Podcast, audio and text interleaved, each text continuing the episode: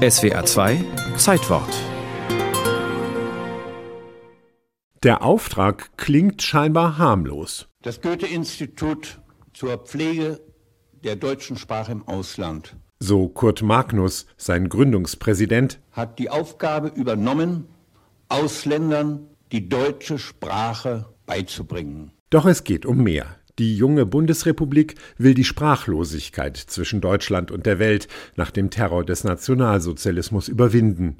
Aber als das Goethe-Institut am 9. August 1951, heute vor 70 Jahren gegründet wird, übernimmt es erstmal das Vermögen der sogenannten Deutschen Akademie, die unter den Nazis Teil des kulturpolitischen Auslandsapparats war. Nicht nur finanziell, auch beim Personal gibt es erhebliche Kontinuitäten, weist die aktuelle Präsidentin, die Ethnologin Carola Lenz. Es war im Grunde genommen im Goethe-Institut nicht anders als in allen anderen Institutionen der jungen Bundesrepublik, dass also doch auf Personal zurückgegriffen wurde, werden musste, das bereits im Nationalsozialismus auch gearbeitet hatte. In den Aufbaujahren wird so etwas hingenommen. Nach bescheidenen Anfängen mit Sprachschulen in oberbayerischen Kleinstädten erweitern sich die Aufgaben in den 1960er Jahren. Das Goethe-Institut eröffnet Auslandsbüros, um deutsche Kultur auch jenseits der Grenzen zu präsentieren.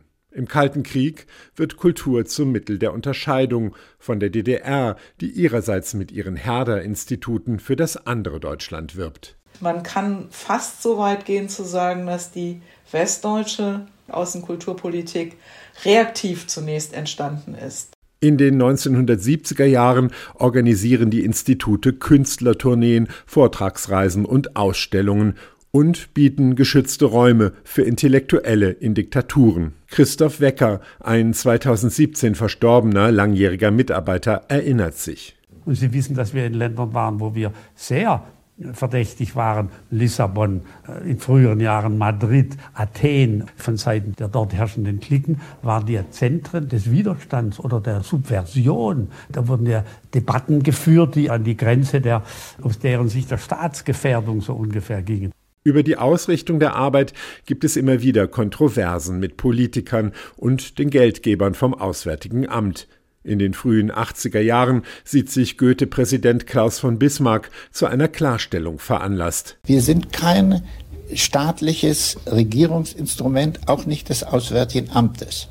Wir haben eine treuhände Aufgabe der Repräsentanz einer Gesellschaft. Nach dem Ende der Sowjetunion eröffnen reihenweise neue Institute im Osten. Dafür muss in Westeuropa und den USA schmerzhaft gespart werden. Aktuell ist Goethe mit 157 Büros in 98 Ländern vertreten.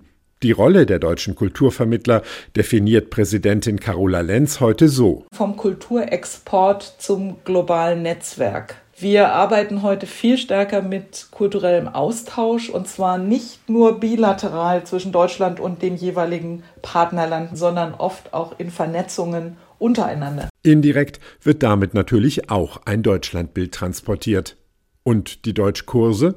219.000 Menschen nahmen 2020 daran teil, 20 Prozent weniger als vor der Pandemie. Hallo, mein Name ist Said Murtaza Musavi. Ich komme aus Afghanistan und seit fünf Jahren bin ich in Deutschland. Den Sprachprogrammen hat das Virus einen Digitalisierungsschub beschert, sie bleiben aber die Kernkompetenz, auch nach 70 Jahren.